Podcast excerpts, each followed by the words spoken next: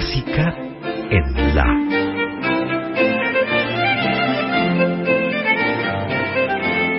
Idea y conducción, Margarita Celarayán.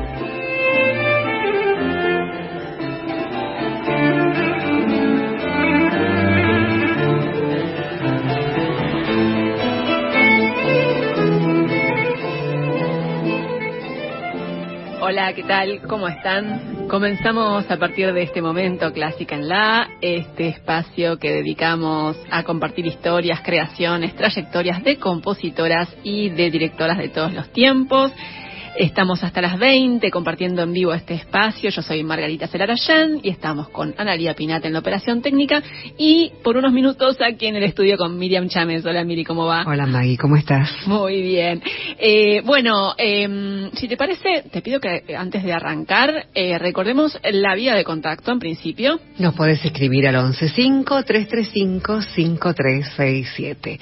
11 53 35 53 67. Así es, y también les recordamos que en otro momento, en cualquier momento ahora o cuando quieran pueden contactarse con nosotras y seguirnos en las redes sociales donde nos encuentran como arroba en la clásica, arroba en la clásica, en Instagram y en Facebook.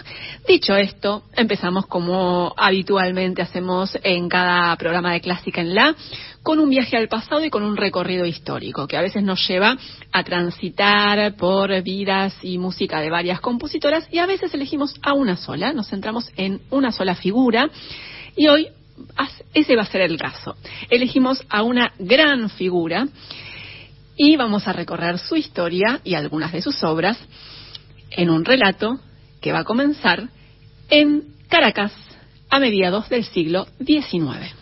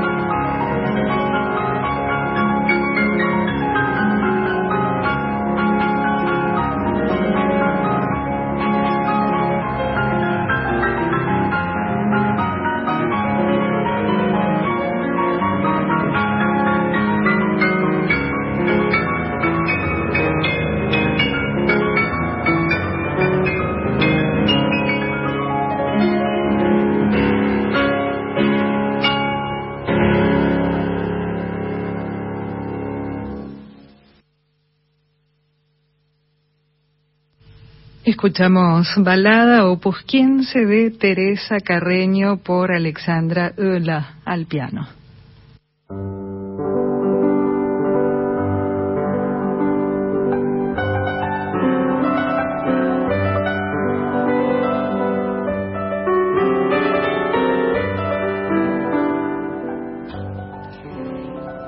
Teresa Carreño es nuestra compositora invitada en esta primera hora de Clásica en La para transitar y recorrer su historia y compartir algunas de sus creaciones de esta artista absolutamente descomunal y admirable, a la que nunca le habíamos dedicado esta primera hora del programa.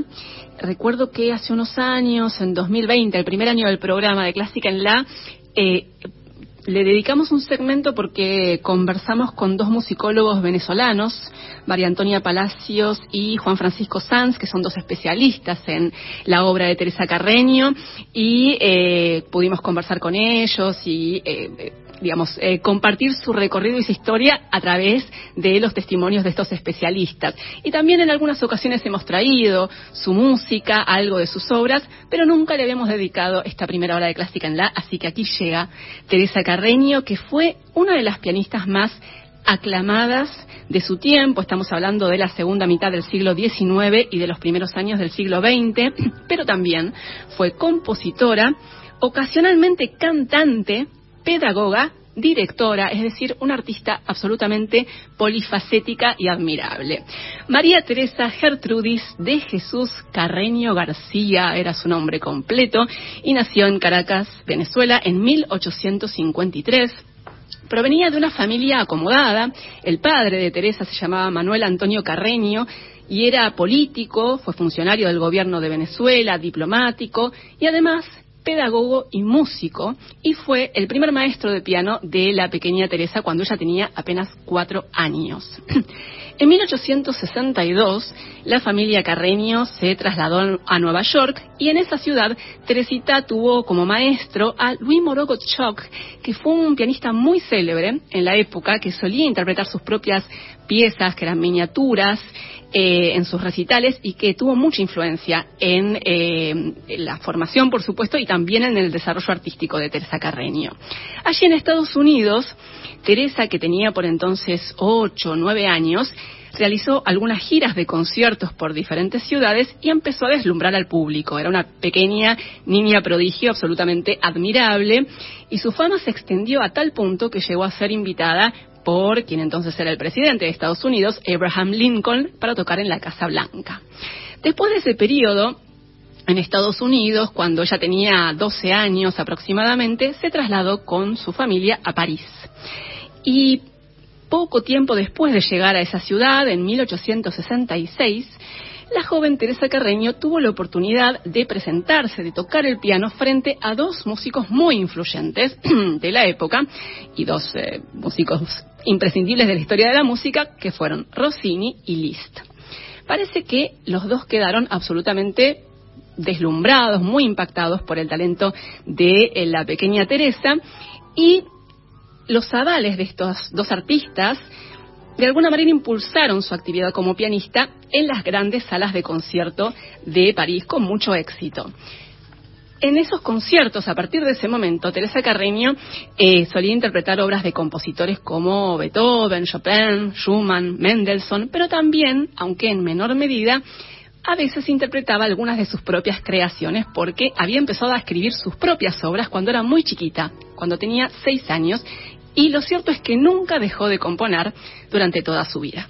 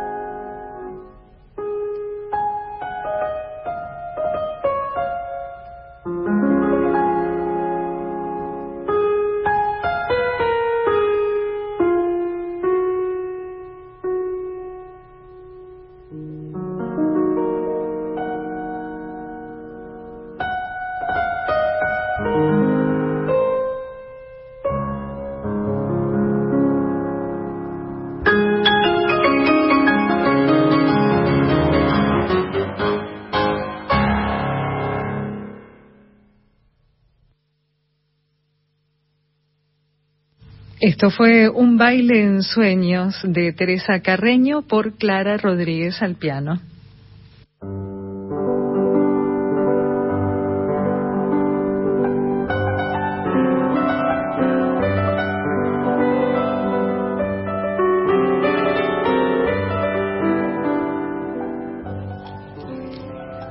Partir de 1866, cuando se instaló con su familia en París, Teresa Carreño emprendió su trayectoria internacional como pianista, que fue realmente brillante.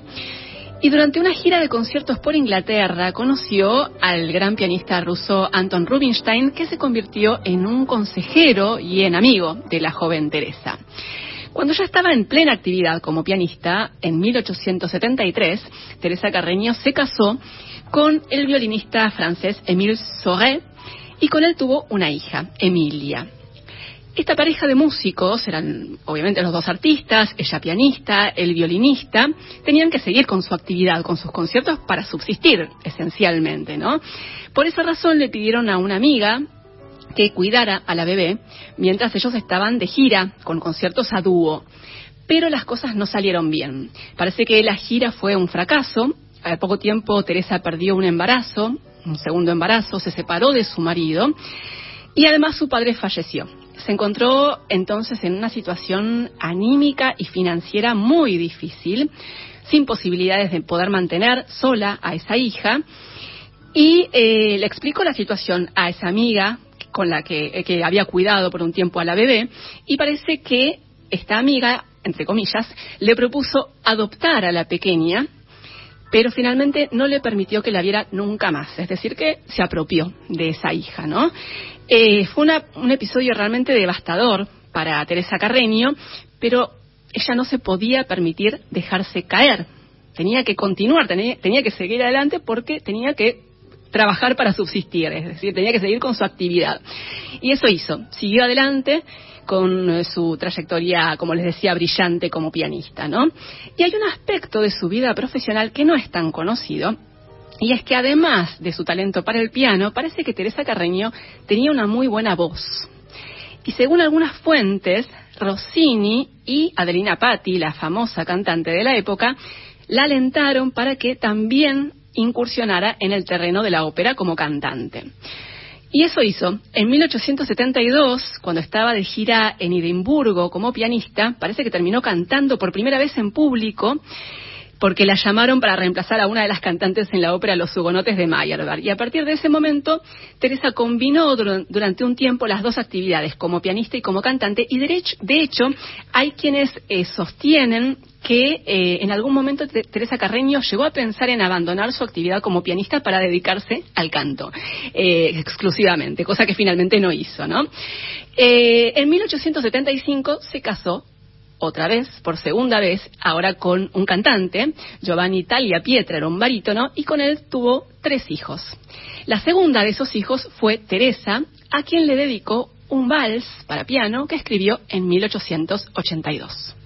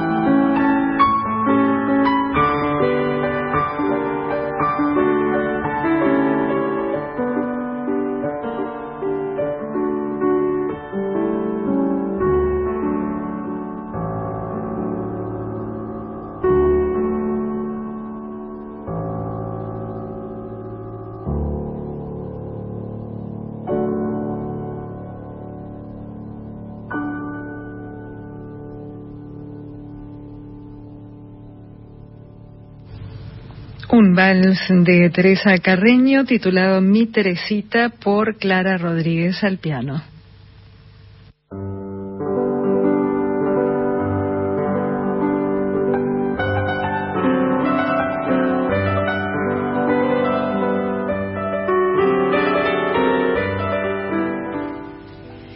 La década de 1880, Teresa Carreño ya era una artista de fama mundial, como les dije, una pianista brillante, también compositora, cantante, y en esa época sumó otras dos facetas que fueron las de empresaria y directora de orquesta, esta vez en su país natal. En 1885 volvió a, Venezuela para ofrecer conciertos y un par de años más tarde, en 1887, regresó a Venezuela pero para otra tarea que fue organizar una temporada de ópera en Caracas.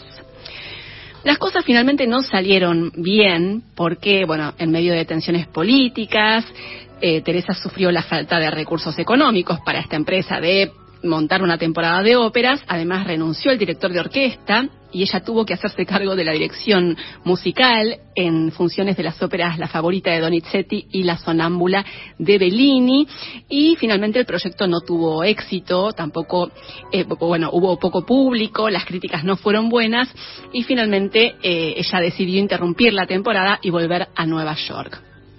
Después de pasar por Londres, París, se instaló en Alemania y desde ahí retomó lo que fue su principal actividad, que fue la de concertista, ¿no?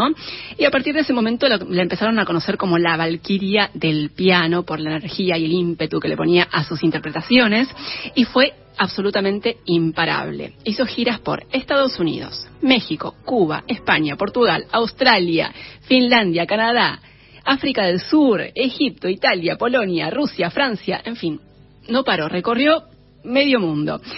Y eh, en este tiempo conoció a Johannes Brahms, que parece que dijo sobre ella, quizás sea el mejor pianista de nuestro tiempo. Así, expresado de esa manera, como para justamente no hacer distinciones de género y eh, aseverar esta afirmación, ¿no? Que en su opinión, tal vez fuera el, el, pianista más importante de la época, estamos hablando de las últimas décadas ahora del siglo XIX.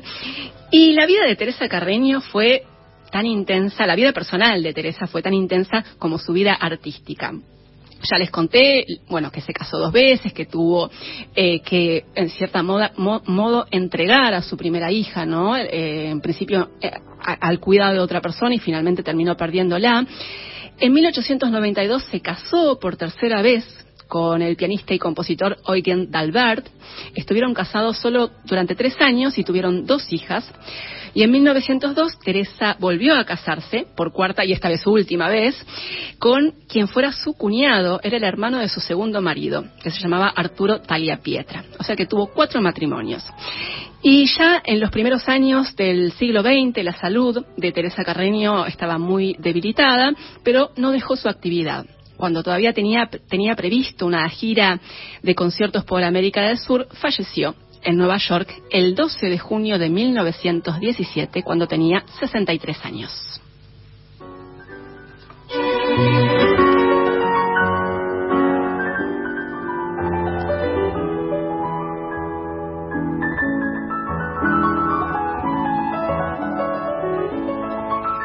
Bueno, Teresa Carreño fue una artista absolutamente extraordinaria y polifacética. Se la conoce sobre todo porque fue una pianista excepcional, con una trayectoria internacional, como estuvimos compartiendo, realmente impresionante, pero también, como les dije, fue compositora, cantante, directora, empresaria y pedagoga. Una mujer fuera de serie en su tiempo, con un talento descomunal y también una personalidad arrolladora, admirada, como artista, con cuatro matrimonios, siete hijos, viajes por casi todo el mundo, en fin, una fuera de serie total. Y sobre todo una gran virtuosa del piano, que fue reconocida y admirada por figuras de su tiempo, como Gounod, Rossini, Brahms, Liszt. Y a lo largo de su carrera, Teresa Carreño ofreció más de 5.000 conciertos durante más de 50 años de actividad. En eso también fue excepcional, en la eh, extensión de su, de su trayectoria. Empezó siendo una niña prodigio, como les conté, y hasta sus últimos momentos siguió con su actividad como pianista durante más de 50 años. Y también compuso más de 70 obras. Así que es realmente impresionante, ¿no? Eh, en cualquier persona, pero esta artista que, que hizo tanto en esos 63 años, poco más de 60 años de vida, ¿no? Pero lo cierto es que al igual que podemos trazar un paralelismo con Clara, Vick, en el sentido de que Teresa Carreño no pudo dedicarle mucho tiempo a la composición, no fue su principal actividad, ¿no? Su principal ocupación fue la de pianista, porque también era la que le daba el sustento, ¿no? Sí, era admirada como intérprete y además era lo que le permitía vivir, trabajar y subsistir, subsistir que era algo que ella, por supuesto, necesitaba. Eh, pero nunca dejó de componer. Empezó a componer, ya les dije, cuando era muy chiquita, a los seis años, y siguió creando música durante toda su vida. Y su producción está dedicada casi íntegramente al piano. Mayormente son piezas de salón, como las que estuvimos escuchando, eh, livianas, ligeras, algunas muy exigentes técnicamente, y en su catálogo hay apenas unas poquitas obras que no están destinadas al piano y entre estas obras se destaca un cuarteto para cuerdas que se publicó por primera vez en 1896 y tuvo su estreno ese mismo año, nada menos que en la Gewandhaus de Leipzig. Es una obra en cuatro movimientos y, eh, bueno, en estilo romántico. Y aquí se van a poder escuchar, me parece, algo de lo que ha sido eh, la, enorme afinidad que tuvo Teresa Carreño con la, ópera, ¿no? Hay algunos pasajes de carácter muy dramático y también cantable. De hecho, por ejemplo, en el tercer eh, movimiento hay una, hay una sección en la que ella especifica en la partitura, bien cantado, con expresión. Así que van a poder percibir algo de esa, de esa influencia operística en Teresa Carreño en este cuarteto que vamos a escuchar completo. Esta obra en cuatro movimientos. Escuchemos entonces el cuarteto para cuerdas en si menor de Teresa Carreño por The Arriaga String Quartet.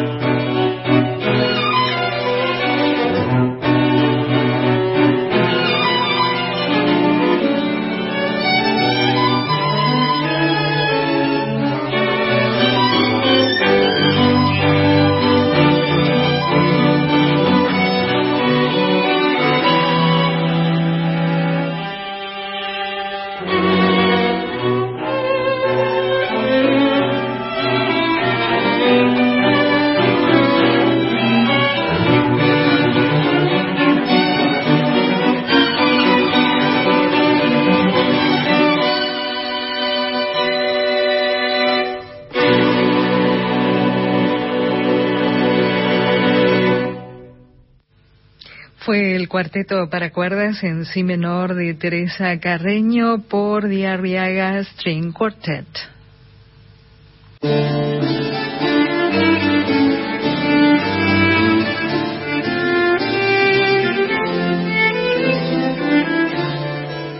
Comenzamos la segunda y última hora de Clásica en La, siendo las 19 y 5 minutos, aquí en la 96.7. Le damos la bienvenida a Laura Higa, que nos va a acompañar en esta segunda hora en la operación técnica. Y antes de seguir, Caro, si te parece, reiteremos la vía de contacto y las redes del programa.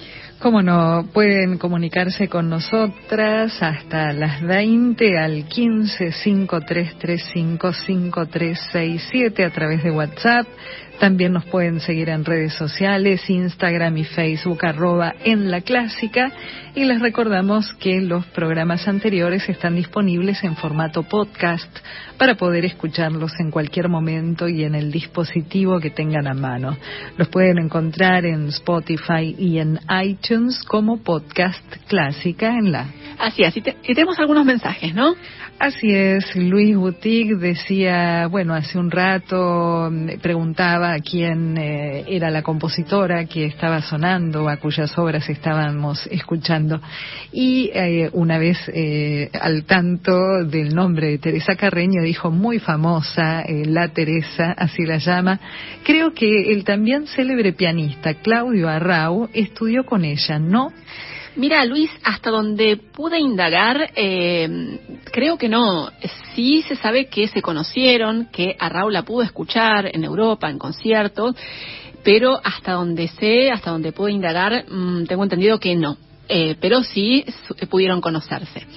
También escribió Estela Tellerman, Estela de Palermo, dice, siempre pensé que Carreño era múltiple como Leonardo da Vinci. Lo que no entiendo es cómo en tan pocos años de vida tuvo también tiempo para tener cuatro maridos y tantos hijos e hijas.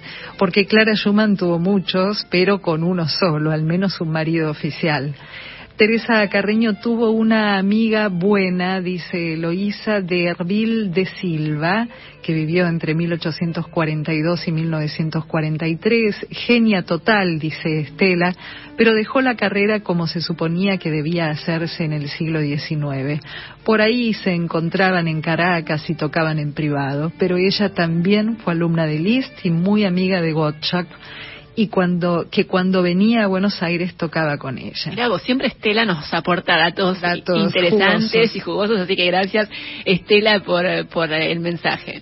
Y también escribió Walter de Lobos y dice muy buena la música compuesta por la venezolana Carreño. Bueno, muchas gracias a, todos por comunicarse con nosotras y vamos a mm, compartir una suerte de bonus track que tiene que ver con Teresa Carreño. Estuvimos escuchando algunas de sus obras mientras eh, repasábamos algo de, lo que fue su vida. Y em, lo que vamos a compartir ahora es un registro de ella misma tocando. Hay algunas grabaciones que ella realizó en rollos de pianola entre 1905 y 1908. Así que tenemos entonces un, testimonio de lo que fue Teresa Carreño como intérprete, en este caso no de obras propias, sino de otros. Liszt, elegimos algo de Franz Liszt, el soneto del Petrarca número 104, en un registro de rollo de pianola del año 1905 por Teresa Carreño.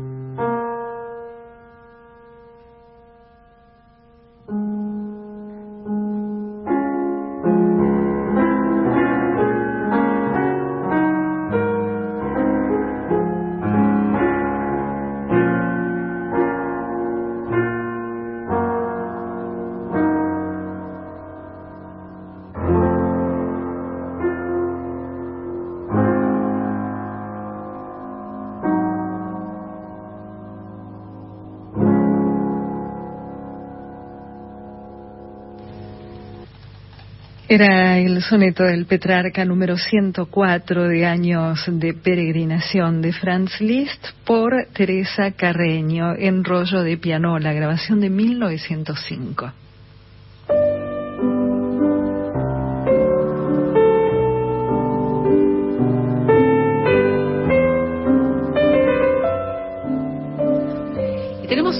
Que llegó recién de Oscar de Oscar dice, gracias amigas, prodigioso. Nunca escuché un rollo de pianola que sonara tan personal, con tanto toque, entre comillas. Una maravilla.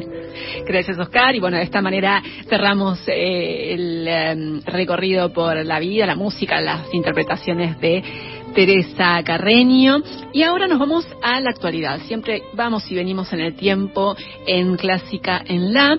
Y lo que vamos a hacer es compartir eh, obras de compositoras en interpretaciones actuales, recientes, porque eh, venimos diciendo que por suerte de a poco se van incluyendo en algunos lugares, en algunos ámbitos, en las salas de concierto, las obras de compositoras. Eh, falta muchísimo todavía, pero de a poquito se va produciendo una cierta inclusión. Y eso sucedió, por ejemplo, en el concierto de la Orquesta Sinfónica Nacional aquí en Buenos Aires, en el Auditorio Nacional del Centro Cultural Kirchner, el 6 de octubre pasado. El concierto estuvo dirigido por Ligia Amadio, la gran directora brasileña, y comenzó con una obra de una gran compositora argentina que es Irma Proteaga gran compositora, pedagoga, pianista y además una artista y una persona muy querida por todos quienes eh, tuvieron, tuvimos, diría, la oportunidad de conocerla. Irma Orteaga, eh, recordemos, nació en 1928 en San Nicolás, provincia de Buenos Aires, estudió en Paraná y en, y en Buenos Aires, se graduó como profesora de piano en el Conservatorio Nacional Carlos López Buchardo en 1959, después egresó también en el Conservatorio en la carrera de composición y algunos de sus maestros fueron Roberto Camaño, Baldo Llamarela, Roberto García Morillo, Carlos Ufern, Alicia Tercián. También estudió en el Instituto Superior de Arte del Teatro Colón, dirección coral e instrumental, y se especializó en repertorio de cámara y en ópera. Empezó dirigiendo coros en escuelas y más adelante, a partir de la década del 70, se desempeñó en Morteaga como maestra interna del Teatro Colón y como directora del taller de ópera del Instituto del Teatro Colón. En la década del 80 pasó un tiempo en Ecuador trabajando para montar temporadas de óperas y eh, como compositora atravesó varias etapas. En sus obras tempranas ella reconocía influencias de compositores como Prokofiev, Bartok, con algunas incursiones en el atonalismo. Después, a partir de mediados de los 70, se alineó con las corrientes de vanguardia y finalmente, desde los años 80, buscó una síntesis en, eh, entre todas esas experiencias pasadas para lograr un lenguaje que, que, justamente produjera esa síntesis, ¿no? Y tuvo una actividad muy amplia también como docente en varias instituciones como el Conservatorio Nacional, el Instituto del Teatro Colón y también una amplia actividad como pianista. Y como compositora su catálogo es muy amplio. Compuso ópera, canciones, obras de cámara, música para piano, obras orquestales. Recibió varios premios como creadora y fue junto con Amanda Guerreño, fundadora del Foro Argentino de Compositoras, del cual fue vicepresidenta. Y falleció Irma Orteaga en febrero de 2022. Y vamos a compartir la obra que les decía interpretó la Orquesta Sinfónica Nacional a principio, en el comienzo, perdón, de, de este concierto del 6 de octubre pasado, que se llama Ámbitos. Es una obra del año 1970 que se estrenó en el Teatro Colón en el año 74 y la propia Irma Urteaga explicó que el título hace referencia a ámbitos psicológicos de la personalidad del hombre contemporáneo. Eso dicho por ella misma en la década del 70, ¿no? Estamos hablando. Son tres movimientos y, según ella misma, retomo una vez más sus palabras, en el primer movimiento describe un estado de contemplación interrumpido por la turbulencia interior de un estado conflictual. El segundo movimiento eh, es un alegreto, una burlesca. Acá el hombre ríe, juega y se aturde. Y en el tercer movimiento que es un adagio expresivo y luego un alegro, describe un estado introspectivo representa al hombre que se analiza, que se pregunta quién es, de dónde viene y a dónde va, y se desespera ante la impotencia de sus respuestas. Eso es lo que la propia Irma Orteaga eh, comentaba acerca de esta obra Ámbitos, que vamos a escuchar ahora, tal como la interpretó la Orquesta Sinfónica Nacional, dirigida por Ligia Amadillo, el 6 de octubre pasado en el CCK.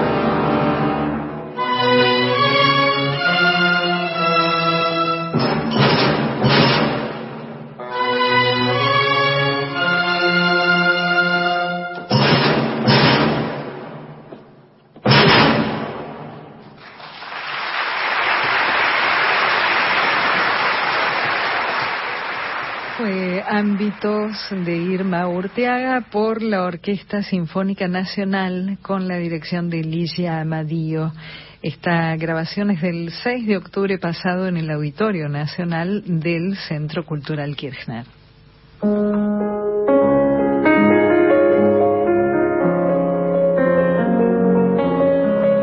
Y el mismo día de este concierto de la Sinfónica Nacional, el 6 de octubre pasado, en Berlín, la Filarmónica de Berlín interpretó en un concierto otra obra de otra compositora, en este caso una compositora del pasado, del siglo XVIII, que es Mariana Martínez, conocida también como Marianne von Martínez, una de las creadoras que hemos traído y traemos con bastante frecuencia aquí a Clásica en Lab, así que no vamos a repasar eh, nada demasiado de su vida, digamos, solamente recordar que nació en Venez, en Viena, perdón, y ahí vivió prácticamente toda su vida entre 1744 y 1812 y fue una compositora muy prolífica que dejó más de 200 obras y abordó los estilos, eh, los géneros, perdón, más, eh, más diversos, compuso oratorios, misas, motetes, cantatas seculares, conciertos, sonatas para teclado y una sinfonía que es lo que vamos a escuchar ahora y es justamente la, la obra que interpretó la Filarmónica de Berlín el 6 de octubre pasado. Escuchemos entonces esta sinfonía en do mayor de Marianne von Martínez, tal como lo interpretaron la Orquesta Filarmónica de Berlín y el director Fabio Luisi.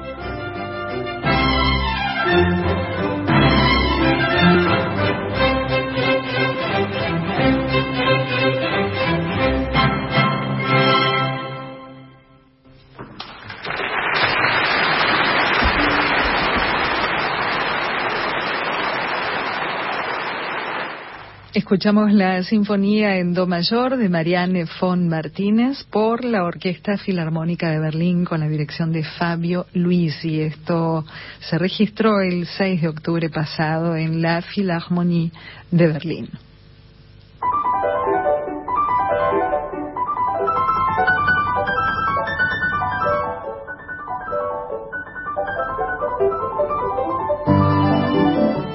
Vamos llegando al final, los últimos minutos de Clásica en la de hoy y como hacemos habitualmente vamos a dedicar este último segmento a algo de nueva discografía, un nuevo álbum con música de compositoras, en este caso es el primer volumen de la obra completa para piano de Mel Bonis por la pianista voy a decir cualquier cosa, Men Chen. No sabemos cómo se pronuncia. Suponemos, no sabemos.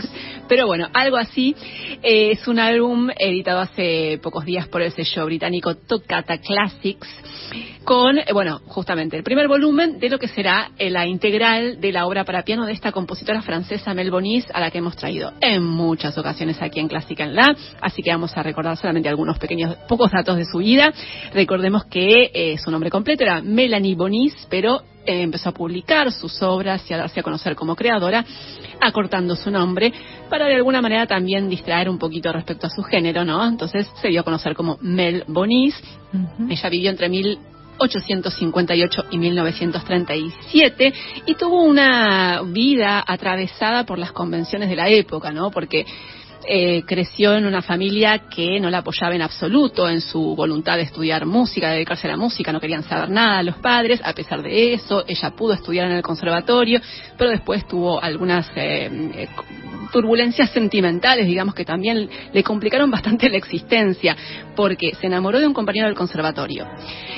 los padres lo obligaron a eh, dejar el conservatorio para separarla de ese compañero. Y la obligaron a casarse con un hombre que era mucho mayor que ella y que además odiaba la música, así que ella se tuvo que casar, eh, tuvo con este hombre tres hijos y durante ese tiempo prácticamente se alejó de la música y recién retomó su actividad y sobre todo su actividad como creadora cuando se volvió a encontrar con aquel amor del conservatorio, de esos años de estudiante, y él fue quien la alentó para que volviera a componer.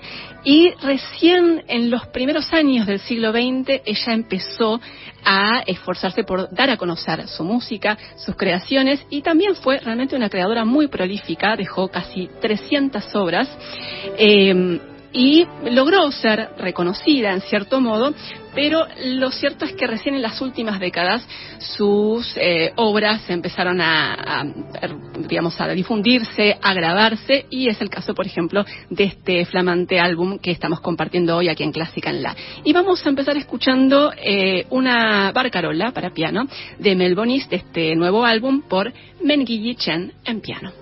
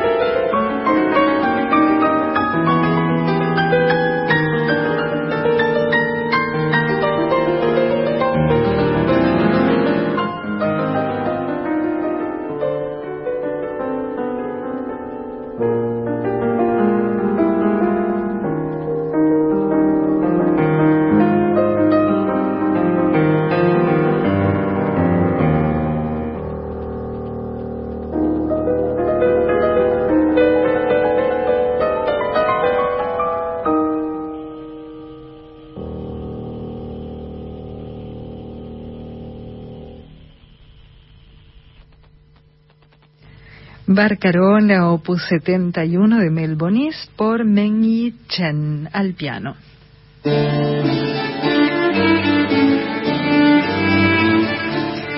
Nos vamos despidiendo de Clásica en la de hoy. Gracias Carolina Guevara por la compañía. un placer, como siempre. para mí también. Gracias a Laura Higa en la operación técnica en esta segunda hora, como siempre. Y nos vamos a quedar escuchando algo más de este álbum de obras eh, para piano de Mel Bonis, este primer volumen por la pianista Mengyi Chen. Y nos vamos a despedir entonces con esta romanza sin palabras, opus 56. Hasta el próximo jueves. Chao.